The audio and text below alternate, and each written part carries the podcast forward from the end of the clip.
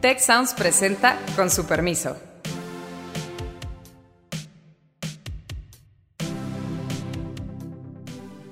Con su permiso, después de unas esperemos merecidas vacaciones, estamos de vuelta con el gusto de saludarlos. Se han acumulado un montón de temas. Yo quisiera pues mencionar que está toda la cuestión de los migrantes, está toda la cuestión de esta salida tan rara del INSABI, de si funciona, no funciona, en el ámbito internacional, la cuestión del coronavirus. Y, y, bueno, hoy amanecimos con la noticia de lo que mucha gente esperaba, finalmente se confirma muy pequeño, pero hay un decremento en el PIB para el año 2019, al menos la primera estimación del INEGI, y mientras estamos en esas cosas, pues nos dan avión. No, yo diría que cualquier político que haga eso en cualquier otro país este, desarrollado, pues la verdad es que tendría que renunciar a su cargo. Hace no mucho estuviéramos creciendo a dos puntos arriba, cuatro puntos y cacho. Eh, eh, y ahora estamos dos puntos abajo. Si un presidente realmente gasta su tiempo en rifar un avión, tenemos un problema. Mira, yo sí creo que se va a recuperar, pero de manera muy modesta. Podemos ganarnos y comprar sus respectivos cachitos un avión que dicen que ni Obama. Entonces, con eso le damos la bienvenida. Carlos Alejandro Beata, que gusto, los escucho. Héctor, yo empezaría con las apuestas. La apuesta del presidente. Ya se le había hecho tarde. Ya no, como... La apuesta del presidente. La apuesta del presidente de que dijo que iba a crecer 2%. ¿Se va a cumplir o no se va a cumplir? Pero mientras me contestas, yo hay otra apuesta. Tú dijiste que iba a aprobarse el TEMEC. Y, y se aprobó. Aquí está la apuesta. Muchísimas gracias. a ver, eh, ah, para quienes nos escuchan, doctor, ¿qué es lo que te dio realmente? Reserva especial de la cava Carlos Elisa. La verdad es un vino chafa, pero hay un problema cuando no se especifican los contratos. Pero no. Ahora ver vino serio. Muchas gracias. no, no, no, no, no. Muy, muy, muy, muy, muy amable, un caballero en las apuestas. Espero que sea un año muy fructífero este. Y muy importante que se aprobó, que se ratificó el tema. Muy importante, habría que haber traído champaña y sacarla. Del año, sí. Exacto, y brindarla, aunque sea a estas horas de la mañana, no están ustedes para saberlo. ¿Por qué lo de aunque? pero estamos grabando tempranito en la mañana de las eh, eh, presuntamente merecidas vacaciones que ya mencionó el doctor Villarreal. Y yo pensé que íbamos a hablar de, de apuestas, que bueno, que ya se cumplen las que estaban pendientes. Pero esta apuesta del gobierno federal y también esta apuesta, pues, eh, que es muy peculiar. Para mí es muy peculiar lo que está pasando porque resulta ser que el gobierno eh, ha apostado todo el éxito del crecimiento económico del país, del desarrollo, el bienestar, como ellos le llaman, a básicamente dos variables. Uno, estabilidad en finanzas públicas, o por lo menos en expectativa de eh, finanzas públicas, y otro, TEMEC. Se ha cumplido la firma del TEMEC aunque hay riesgos importantes en materia de financiamiento de muchas de las tareas del gobierno en el corto y mediano plazo, por lo pronto los datos no son malos y sin embargo la inversión no llega y sin embargo el clima económico no cambia. Es hoy pues un clima de crecimiento negativo. Digo, ya ni hablemos del crecimiento de la población, PIB per cápita, otras de esas sofisticaciones porque pues eh, se complica más la cosa, ¿no? La verdad es que en un año se pasó de un crecimiento de 2 y algo por ciento a un crecimiento cero, eh, o falta de crecimiento hasta decrecimiento. Y yo diría que en esos contextos de la transición, eh, si vemos, por ejemplo, otros países, otros contextos, otras situaciones, siempre hay riesgo de que va a haber un decrecimiento. O sea, comparándolo de forma muy lejana con lo que pasó, por ejemplo, en Europa Central y Oriental con la caída del comunismo, en Polonia tuvimos un decrecimiento de 20%. Sí, pero, pero lo que me preocupa aquí es que es un contexto totalmente distinto y además no hay como una alternativa. Se destruyen las cosas, pero no se generan como alternativas. el, ejemplo está totalmente fuera de lugar porque ahí sí había un cambio de fondo. Sí, del socialismo al capitalismo. Lo que es increíble es que en las principales variables macroeconómicas pues son dignos herederos del neoliberalismo. Lo dijo bien Alejandro. Que vive el TME, que viva la estabilidad macroeconómica. Lo que pasa es que requiere mucho más que eso para crecer. Y lo que sorprende mucho son las decisiones que toma el presidente, porque todas las decisiones las toma el presidente, pues no hablemos del gobierno, hablemos del presidente, que no queda claro cuál es su beneficio, pero es muy evidente el costo. No tiene ningún sentido para aterrizar una transformación con la que quiere hacer el presidente López Obrador. Cancela el aeropuerto de Texcoco. No veo dónde está la vinculación con su proyecto de dar a los pobres. Lo cancela, arruina la relación con los empresarios. Es un daño innecesario. Y así podríamos ir viendo muchas otras medidas que se han ido tomando, donde no queda claro para qué las hace y ni siquiera es que vayan en el sentido de lo que su proyecto es, porque su proyecto sin dinero, y el dinero se requiere crecimiento económico, como bien lo dijo ayer Alfonso Romo saliendo de una reunión sobre el crecimiento, que se ve que el gobierno se empieza a preocupar, si no crecemos no podremos hacer nada los 50 millones de pobres. Yo quiero interrumpir para decirles y recordarles que eh, si tienen preguntas, comentarios eh, a toda nuestra audiencia, ganas de pelear, como me decía un profe en la, en la universidad, con el hashtag comuníquese con nosotros a través de redes sociales, con el hashtag con su permiso, ahí nos pone y en el próximo programa las atenderemos. Y la pregunta para mí es justamente la que, la que estabas tú mencionando ahorita, Carlos. Sí da la impresión de que el gobierno ya está preocupado por el tema del crecimiento, el desarrollo, etcétera, eh, de que algo está fallando. Daría la impresión de que pues, su gran respuesta es este gabinete económico y el nombramiento de Alfonso Romo como coordinador del mismo daría la impresión de que no se dan cuenta de que esto de andar rifando el avión eh, no solamente es un distractor de otras cosas graves que están ocurriendo, sino que es un síntoma de por qué la gente no les cree lo que están haciendo y por qué hay desconfianza para mí en, eh, en el proyecto económico del gobierno. Pero, ¿cuál será en la lógica del gobierno su explicación de por qué no estamos creciendo? Es decir, están haciendo todo lo que prometieron, ¿no? Eh, prometieron cancelar un proyecto eh, mega corrupto que era e inútil, que era en su visión el aeropuerto de la Ciudad de México. Eh, ofrecieron firmar el Tratado de Libre Comercio, el TEMEC, que hay que decirlo, con ese aliado del otro lado de la frontera o con ese negociador es un logro incontestable. Eh, ofrecieron mantener finanzas públicas sanas y desde luego no es que esté financiado todo lo que están pensando hacer hacia el futuro, pero tampoco estaba hace un par de años. Eh, y no funcionan las cosas. ¿Cuál será la pregunta? ¿Cómo se responderá Mira, a esa pregunta? Se les enfrió muchísimo la demanda agregada en el año. Y yo creo que una parte es culpa propia y, y una parte importante. Ahorita Carlos hablaba del aeropuerto. Más allá de, de, del problema propiamente de, de aviones en la, en la Ciudad de, de, México, que, que, es, que es enorme, eh, yo creo que fue una señal muy negativa en su momento y las estadísticas son clarísimas. Te paralizó particularmente las inversiones nacionales. Curiosamente no las extranjeras, pero en las nacionales, en inversión directa, tuvo un golpe durísimo. Y estaba esta curva de aprendizaje de gasto del gobierno. O sea, la verdad, sobre todo los primeros meses, el gasto público estuvo muy paralizado. Quizá lo que el Ejecutivo pudiera decir, no es mi culpa, es que también teníamos una tasa de interés real, eso es Banco de México y, y, va a ser uno de los temas controversiales durante el año, teníamos una tasa de interés real muy alta que le pegó a consumo privado y está documentado. Entonces te quedaba el cuarto componente de la demanda, que eran las exportaciones, que les fueron bastante bien, pero es muy chiquito con respecto bueno, a los Bueno, es 0.3 el crecimiento, creo, de, o sea, en general de comercio, ¿no?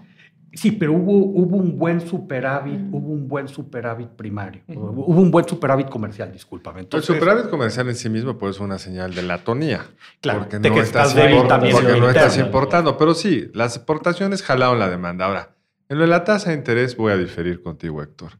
Un gobierno que no hubiera cancelado el aeropuerto, que hubiera mandado una señal de certidumbre junto a todo lo otro que hubiera hecho, hubiera permitido que el banco bajara la tasa de interés.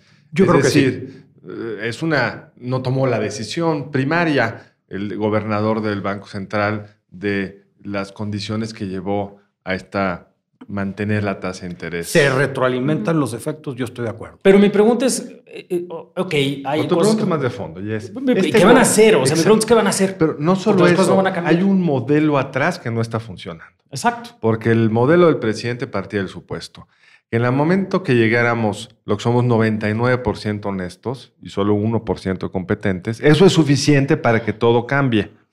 Va a sobrar dinero hasta por las orejas, porque la corrupción es horrenda. Vamos a poder comprar medicinas rápido, barato, y va a sobrar para comprar muchas más cosas. Eso claramente no está funcionando.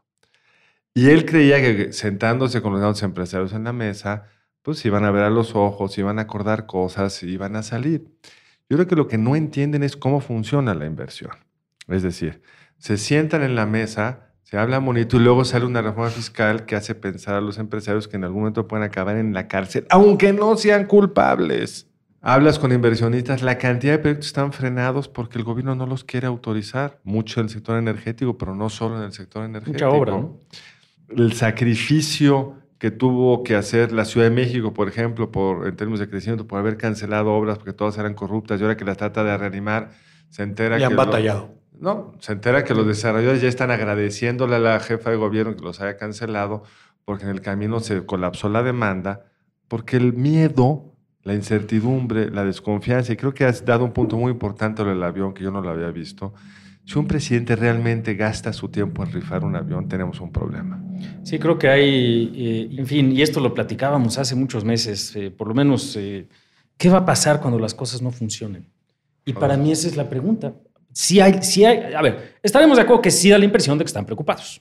Ese es el anuncio del gabinete económico, etcétera.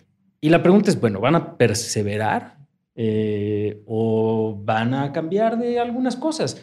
Pues yo veo el, el asunto este, el- las fotos del boleto de la rifa del avión y digo, ¿cuándo caerá ese 20? No, fíjate que yo sí discrepo, Alejandro. A mí me parece que lo del avión es una genialidad. Por eso, pero, pero para mí... es una forma de desviar pues, la eh, pues sí, pero es una genialidad que a los sí. inversionistas les dice el compañero está en otra cosa. O sea, yo creo que hay una fuerza... A ver, Está en otra ¿qué presi- dimensión. A ver, Sí. imagínate que Fox en la atonía del primer año se pone a rifar aviones. Hubiéramos pensado que estaba loco. No, yo diría que cualquier político que haga eso en cualquier otro país este, desarrollado, pues la verdad es que tendría que renunciar a su cargo. Básicamente, porque no le dejan, digamos, sobrevivir al día siguiente. Para, para, para mí, la, Políticamente la- la- hablando, la, pregunta es Todo ¿cuán- se ha hecho. cuántas cajas chinas va a aguantar la población si- sin que ya todo el mundo diga es caja china.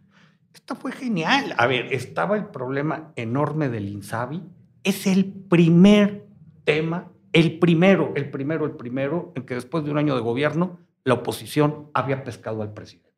No, no hay otro, o, a los cuales me remito. Fue el, el Insabi es el primer tema donde lo habían pescado, donde se estaba empezando a armar en la opinión pública todo, y sale el avión. Sí, pero ese tema de Insabi y esa falta de medicamentos y el tema de los niños que no tienen medicamentos para... y tercer nivel. Digamos, etcétera, todo eso seguirá y yo creo que se mantendrá en la agenda de alguna es forma. que Héctor, tienes razón en un sentido, pero voy a caricaturizar. Imagínate que el presidente hubiera deseado desnudarse en la mañanera para cambiar el tema de la, sobre el INSABI. Lo hubiera cambiado. Pero a él que le preocupa mucho la investidura presidencial, lo- le hubiera generado una abolladura gigantesca.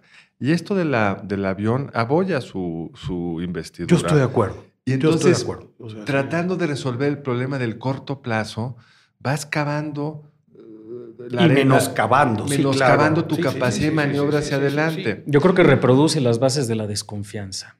Eso es lo que significa. Eh, y precisamente la, la propia discusión de si esto es una genialidad política o no, eh, en, la, en la mente de los empresarios, quiere decir que nos vamos a quedar así por mucho tiempo. Mira, Eh, está bien interesante. Salvo que, punto. salvo que genuinamente hay alternativas. A ver, si verdaderamente la, la inversión responde a otras dinámicas, si verdaderamente el tema del INSABI no es un asunto nada más de si la imagen o no, la comunicación, etcétera, los problemas se están acumulando. Y el presidente, al menos por el anuncio del gabinete económico, sí daría la impresión de estar preocupado por el tema del crecimiento. El dato de hoy eh, lo va a subrayar. Entonces, yo sí creo que la discusión en la mente de los inversionistas debería ser perfecto. ¿Qué vamos a hacer? Y mientras sigamos en las otras discusiones paralelas, la inversión, que al final del día es lo que le importa y le preocupa al presidente, no va a reaccionar. Al contrario. Yo creo que hay que diferenciar entre la inversión interna, digamos, y la lógica que tienen los empresarios mexicanos, que pues aquí hay mucho capital que se va directamente del país porque están buscando pues, diversificar un poco esos riesgos y evitar esos riesgos que, internos. Pero por otra parte, el tema de la inversión extranjera, que hay señales muy contradictorios eh, y que están ahuyentando a muchos empresarios extranjeros, a muchas empresas extranjeras para invertir en este país. Porque un caso reciente muy interesante, o sea, licitaciones en, eh, mm, licitaciones en productos farmacéuticos de diciembre, eh, por ahí de repente de la lista de las licitaciones desaparecen los medicamentos que tradicionalmente estaban y en los que estaban, por ejemplo, interesados pues unos inversionistas. Pues dicen, ¿y por qué desaparece? Pues quién sabe. Dicen, pues nosotros no invertimos. Es que hay un problema de fondo en la relación con los inversionistas extranjeros. Es cierto que el dato, cuando comparas 18, bueno, 19 versus 18, es parecido. Pero si ves lo que le pasó a Brasil en ese mismo periodo, ganó muchísima inversión extranjera. Hay mucho dinero persiguiendo proyectos. Y México, pues tendría que ser, con el cambio del Telecán y por muchas otras razones, un destino muy interesante. Pero el gobierno se empeña en cerrarle las puertas, no en energía, no. En salud, yo creo que eres corrupto, tampoco. Eh, en los aeropuertos los va a hacer el ejército. Bueno, construcción, transporte, o sea, prácticamente todos los sectores pues tienen sus limitaciones, sí. Y entonces claramente, aún ahí, yo creo que estamos viviendo de la consumación de los proyectos de inversión extranjera de los últimos años. Momentos. Porque en general estas inversiones no se hacen. Es que hoy sí vamos a invertir y mañana no. Hay sí hay nuevos, ¿eh? pero son chicos y medianos. Bueno, no, han llegado, no, han llegado, los... Exacto. Y, y, ahí, y ahí que aguantar. La pregunta es si el país va a crecer o no va a crecer, porque es lo que preocupa, obviamente. Y yo creo que las perspectivas, bueno, yo estuve la, la semana pasada en ese foro económico de Davos y México fue citado por la directora del Fondo Monetario Internacional en un aspecto bastante negativo, porque la directora Georgieva, dijo que pues, este año pues, abre con buenas perspectivas para economías emergentes. México pertenece a este grupo de, energías, eh, de economías emergentes y se prevé para mm, esos, esos países un crecimiento de 4 o 5%. 40 de ellos van a crecer incluso más de 5%, con la excepción de un par de países, y se mencionó México como una, un país pues, que está mm, comportándose de una forma muy diferente que otras economías emergentes. Obviamente ahora estamos con coronavirus y a ver qué pasa con China, etcétera, pero bueno, no va a crecer menos de 5, eso está claro. ¿no? Héctor, ¿tú por qué crees que no está creciendo la economía, digamos? Más las variables son las que tú dices, pero ¿cuáles son la causa detrás de la de que la demanda no crece. ¿Y si crees que se va a recuperar este año? Mira, yo sí creo que se va a recuperar, pero de manera muy modesta. Incluso es probable que pronto hagamos una revisión a la baja. No nos queremos adelantar, queremos ver al menos datos de dos meses para ver si hay un poquito de optimismo, pero probablemente vayamos a terminar el año con un crecimiento de 1.3, 1.4 en el optimista. Pero lo que es más serio, a ver, no, es que la pregunta es muy buena, Carlos una nota que pasó muy desapercibida del Banco, del Banco de México. Acaban de hacer una revisión de lo que pudiéramos llamar crecimiento estructural o de largo plazo. Y, esto es algo que trasciende al gobierno de López Obrador y que nos tendríamos que poner a discutirlo. Dijo el banco, y, y yo creo que con bastante buen sustento, esta economía tiene condiciones para crecer al 2%. Pero otra vez estoy en desacuerdo contigo en el fondo. Antes el crecimiento potencial era 2.4. Sí, claro. Ya cayó a 2 por decisiones del gobierno del López Obrador. Van cambiando las condiciones estructurales. Por ejemplo, el centro del país va a crecer menos porque no va a tener aeropuerto. Sí. El eh, sector energético va a crecer menos porque, no, están dejando que haya inversión extranjera. Y cosas muy preocupantes para el gobierno, tiene razón. O sea, uno de la, una de las grandes discusiones que tenemos que tener es no se ve manera que el sur crezca. Está más o menos bien crecimiento en el norte, está algo de crecimiento en la sección en, en, el Bajío. El centro del país, el altiplano, va bajando y el sur se ve muy mal. Y al sur le van a meter toda la infraestructura y lo que dicen quienes se dedican a la logística y la exportación es que hay un temor de que el crecimiento de la parte del país que lo hacía esté comprometido porque no están llevando que la infraestructura no va a la velocidad. No la van a renovar. Entonces también estamos viviendo de prestado, es decir, parte del crecimiento que hoy tenemos es por lo que se hizo en el pasado. Se requieren muchas cosas para ir pues, afinando las necesidades de infraestructura. De, a ver, el otro día salió una encuesta de que hace Manpower. Más del 50% de los empleadores no pueden contratar a la gente que querrían porque no están capacitadas. La gente, la agenda de la calidad del sistema educativo ya, le, ya la tiramos a la basura, ya eso no importa. Y no es tema que trae el gobierno. bueno, no se invierte en el futuro, básicamente. Luego, ¿no? se enfrenta al futuro. Salud. ¿Cuánto le cuesta a un padre de familia, a una organización, al país, andar persiguiendo tu medicamento del cáncer porque no lo puedes surtir? En un país que el gasto de bolsillo es casi la mitad del es la mitad del gasto total. O sea, ya, ya, estamos, ya, estamos, ya estamos bastante. Y seguramente estará subiendo otra vez. A mí la Lisa me parece un caso realmente increíble, porque yo puedo simpatizar o simpatizo con el objetivo, claramente. Tendríamos que tener un sistema de salud universal. ¿Quién va a estar en contra? Incluso sería bueno que fuera gratuito en todos sus niveles. Habría que ver cómo se va a pagar. Pero aún sin entrar con esa discusión, tienen un año para planear su INSABI con todo el control del Congreso, del Ejecutivo. Pueden un año y medio, de hecho, desde transición. Exactamente. Pueden hacer lo que quieran y salen con el día que arrancan sin las reglas de operación. Soy muy burocrático. ¿Qué es las reglas de operación? Que los que participan en el sistema no saben qué tienen que hacer. Eh, ¿Cómo financian lo que financian, a quién atienden, a quién no atienden? No había reglas. Nada de eso se sabía. No salía. Es más, todavía no existe. ¿Quién paga? ¿A quién le pagas? Esperan a quién tenerlas en algunos meses. En la ley hay un transitorio que les permite tener las reglas de operación, creo que hasta mayo.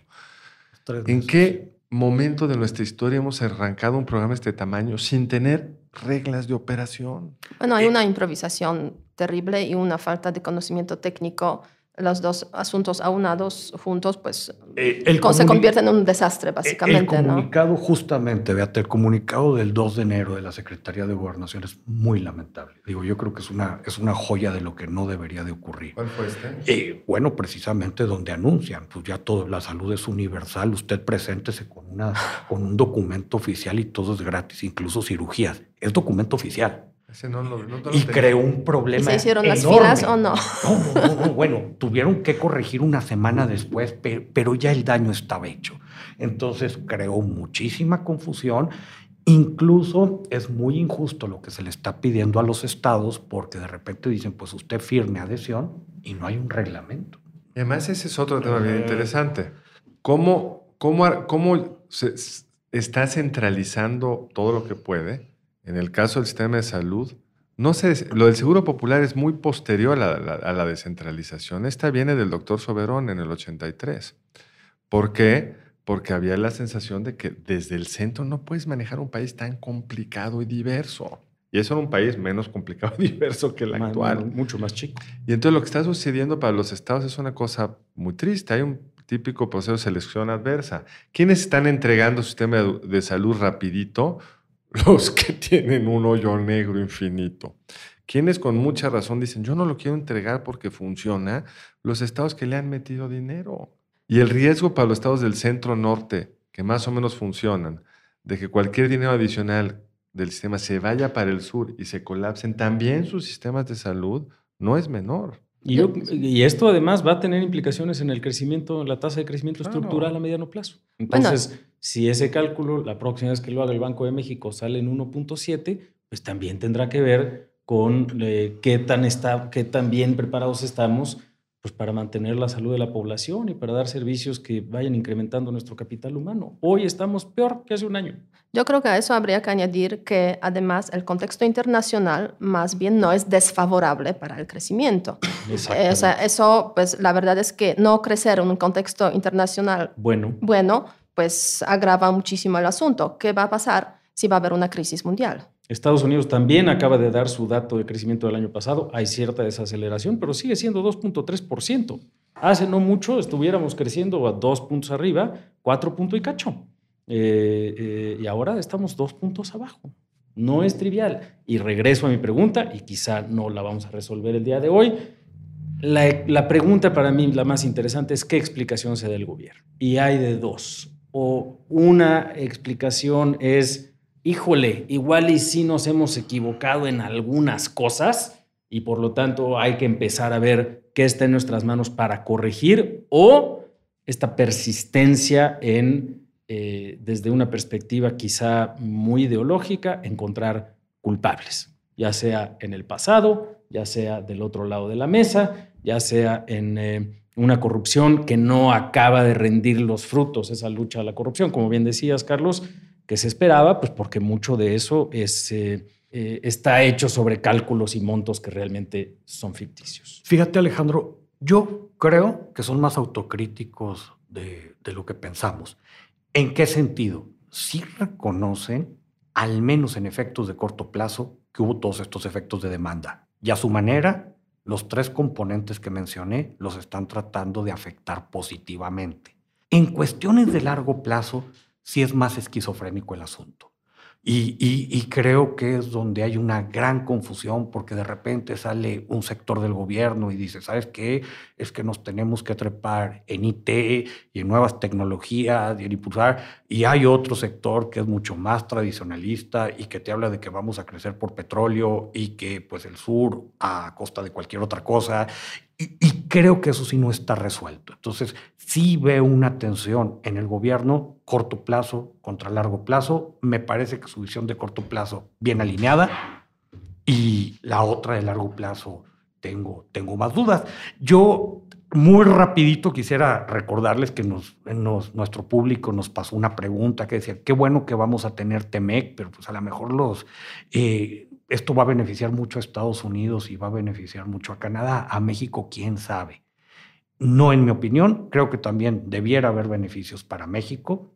Vamos a tener que entrar a un mundo eh, donde ya, y esto no me encanta, antes era un libre comercio y ahorita ya quizá empecemos a ver más elementos de algo que pudiéramos llamar un comercio administrado, que, es libre, pero pues hay muchos intereses ahí colgados y, de repente vamos a tener que vivir con todos estos grupos de presión. Me parece que el efecto neto es positivo, será suficiente para los problemas que traemos, quizá no. Bueno, y en el futuro, de hecho, se verá porque hay ciertos periodos de transición, por ejemplo, para industria acerera, cuál va a ser el resultado efectivamente para México. Pero lo que sí, en cuanto al, al, TEMEC, en general es positivo para México, no cabe duda, pero se negoció con prisas, sin quizás conocimiento técnico suficiente y dejando algunos puntos que a lo largo de los próximos pues, años se verá cuáles van a tener consecuencias para la industria mexicana. Pero desde el punto de vista de la perspectiva de un inversionista extranjero, pues qué bien que ya está ahí. De acuerdo. Yo creo que es una profundización de esta noción contraria al libre comercio y en esa medida pues todos perdemos un poco, porque más bien se trataba de preparar las economías de la región para lo que viene en términos de cambio tecnológico, etcétera. Pues no nos fuimos por ahí, pero en la alternativa, dado la tendencia proteccionista, sobre todo en los Estados Unidos, eh, pues es un triunfo para todos, sin duda mayor para Donald Trump, eh, desde el punto de vista político y quizá en el económico de corto plazo quién sabe. Comparto todo lo dicho, pero creo que la pregunta que tendríamos que contestar es, ¿por qué no va a ser suficiente? ¿Qué más tendríamos que hacer para que la economía pudiera crecer? Y para el propio gobierno, paradójicamente, el haber ya firmado el Telecán lo pone en una situación distinta frente a su justificación de por qué no crecemos. Podría decir, mira, el primer año, pues todos los primeros años son complicados y estaba la incertidumbre del Telecán. Ya estamos en el segundo año y no hay incertidumbre del Telecán. O sea, si no crece, es totalmente responsabilidad de la administración. Bueno, pues creo que ha sido muchísimos temas. No me resta más que agradecerles un montón que nos hayan acompañado en este primer podcast con su permiso de, de 2020. Muchas gracias al equipo del Tecnológico de Monterrey y de Tech Sounds. Productor ejecutivo de Tech Sounds, Miguel Mejía. Productora de Con su permiso, Alejandra Molina. Y postproducción, Max Pérez. Les invitamos a escuchar el siguiente episodio de Con su permiso y el resto de programas de Tech Sounds en los canales de su preferencia.